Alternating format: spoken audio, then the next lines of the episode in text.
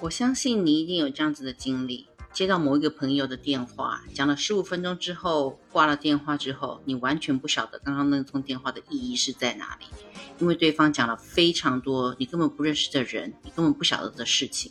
会做这种事情的代表人物，那么就是射手座。你好，我是莫小七，你可以叫我小七，也可以叫我七宝。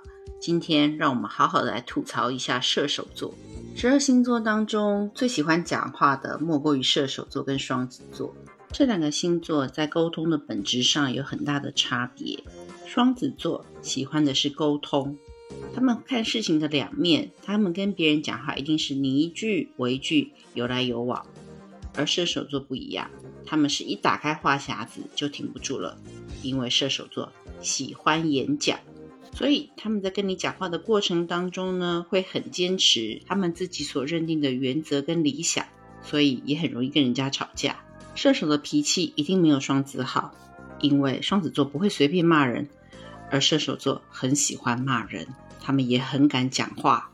你通常会认为这样子的人应该人缘不好，可是莫名其妙，射手座的人缘通常不错，尽管他们常常得罪人而不自知。你可能一刚开始的时候不怎么喜欢他们，但是长久交往下去之后，你会发现他们的缺点也不过就是这些而已，而且他们不太容易跟别人结下梁子，所以不用担心得罪他们，因为他们不会放在心上。他们对别人非常的宽宏，对自己非常的大量，所以他很容易原谅你的缺点，因为他们对于自己的缺点是没有打算改的。射手座最大的优点就是他们不会在背后说你的坏话。他们会当着你的面毫不留情地说。射手座的人很喜欢新的经验、新的朋友，甚至有一点喜新厌旧的倾向。他们很爱玩，很爱自由，所以当你要跟他们交朋友的时候，切记他们很不喜欢黏腻的关系。由于木星是他们的守护星，所以射手座最让人家诟病的就是夸张、夸大与自我无限膨胀的能耐。人家画大饼，射手座画大饼。人家画大饼呢，最少是有根有据的。射手座完全在空气当中就能开始这般的操作。他们会无限制的放大理想，聊得够久，你就会觉得跟他一起都能统治全世界了。一般来说，火象星座呢很难沟通，为什么呢？因为跟他讲话就很像在跟原始人讲话一样。他们通常都野蛮霸道又唯我独尊。射手座稍微好一点，他们主观意识不那么强，所以他们采取的是白目跟摆烂。一说明，同样一件事情呢，在你还没有看见射手座的所作所为之前，不要太相信他们。同样是火象星座，碰到事情的时候呢，母羊座会跟你争个输赢，面红耳赤的；狮子座会开始跟你说教，而射手不会。射手会干嘛呢？他们懒得跟你说，反正他觉得他自己知道怎么做就好了，所以你就会对他疏于防范。哦，他们就会天兵天将上身，做出一堆令人无法了解的事情，后再把烂摊子丢给你，自己回去继续画大饼，安慰自己。如果在这个时候你指责他，惹了他不开心，他绝对不会看那个是什么样子的场合，他想生气。就生气，而且他会认为生气叫做没心机跟率直大方。就在前两天，我一个朋友抱怨关将近，老板一直要求业绩、业绩、业绩，做到他都已经超过九九六，变成九九七了。他觉得人生已经没有任何的期望跟期待了。这时候，在一旁的射手朋友突然冒出一句：“期待我有啊，只不过出生的时候就剪掉了。”听到这个，我必须用我的左手紧紧按着我的右手，才不至于拿起咖啡杯泼他一整身。但是这个射手座的朋友自己却哈哈大笑了起来，因为他觉得他特幽默。在射世界，什么事情都是非常的简单。他们不懂为什么非把一件事情搞得那么的复杂呢？真是没有效率，而且又太蠢。如果你仔细认真跟他分析一件事情，他一定会马上打断你，跟你说不用怕。由我扛，让你误以为这一切都是真的。所以我真心的认为，射手座应该去诈骗集团上班。毕竟这种空口说白话的本事，不是每一个人都拥有的。他们一定会是诈骗集团当中业绩最出色的那一群。加上射手座好赌，他们的人生以爽快为第一目标。他们的赌不只是赌博，他们把人生看成是一场大型的博弈现场。凡事都想要以小博大，看能不能就一次翻身。认识一个射手座的朋友，他告诉我，他想要开一间最好喝的咖啡店，这已经是他第 N 次的创业了。我问他是打算自己做呢，还是请人家来帮你经营？而且我印象中你好像不是一个咖啡的热爱者。他说那很简单啊，我就先把店装修起来，把气氛营造起来，然后请个咖啡师，找一些好坐的椅子，放上好听的音乐，这样子就行啦。我说你上次开餐厅不是也是用这个模式吗？后来不到半年就倒了呀。他告诉我，放心啊，这次不一样。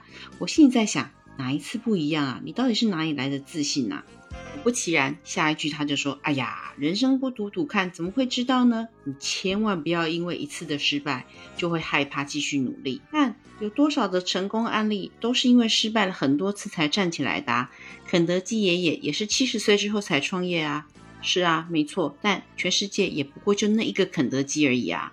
从这样子一个简单的例子，你不难了解。”这样子的射手座不失败，是谁要失败呢？他们好高骛远，做事情瞻前顾后，但是非常喜欢把这样子的行为冠上，这才是具有冒险精神的人生的标签。认为冒险是一件非常酷的事情，这才是他们人生真谛，却不知道真正成功的人才不会做冒险的事情呢。他们这个叫做好赌，不叫做冒险，好吗？由于他们擅长画大饼。所以你一不小心就容易掉入他们的圈套当中。他们会以一个充满阳光、正能量、满怀希望的形象出现在你的身边，鼓舞你的人生，告诉你跟他一起做冒险。之后，请你一定要认清楚，射手座真的不是充满勇气、充满冒险泛滥精神的梦想家，他们充其量只是一个无脑的赌徒。如果今天你碰到的是已经稍微有点成就的射手座，那么请你注意。他们已经是狂妄而夸张的，真心的建议，有多远就离多远。因为稍微有点成就的射手座是非常容易得意忘形的，乐极生悲这件事情对射手座来说应该是家常便饭一般的发生。你以为经历过几次之后，他们就会有所收敛吗？不会的，射手座一向是标准不见棺材不掉泪的犯贱性格。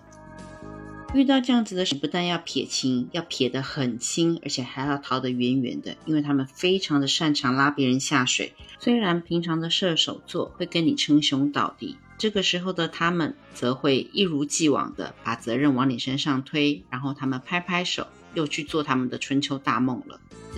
对付这样子射手座，最简单而且最高效的方法，就是让他们去经验失败，自己想办法去承受，看看能不能大彻大悟。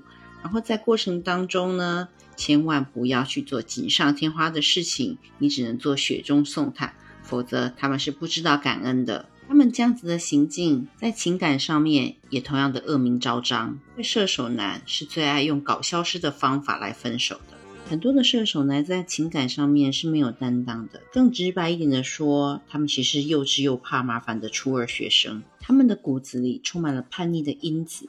你说东，他就偏偏要往西。他不会跟你一下子就起正面的冲突，但是他们绝对会把左耳进右耳出演绎的最好。他们也是装傻充愣不耐烦的高手。当他们看到最新的目标，其实倒不一定是出轨或是有第三者，有可能是其他的兴趣跟爱好。这个时候呢，他们就会拍拍屁股走人。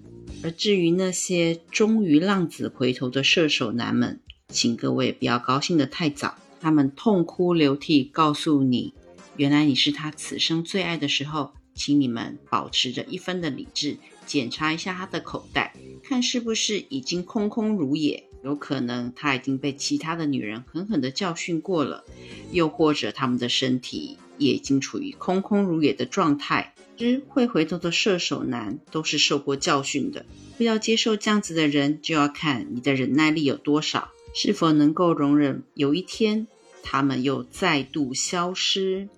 就是射手座。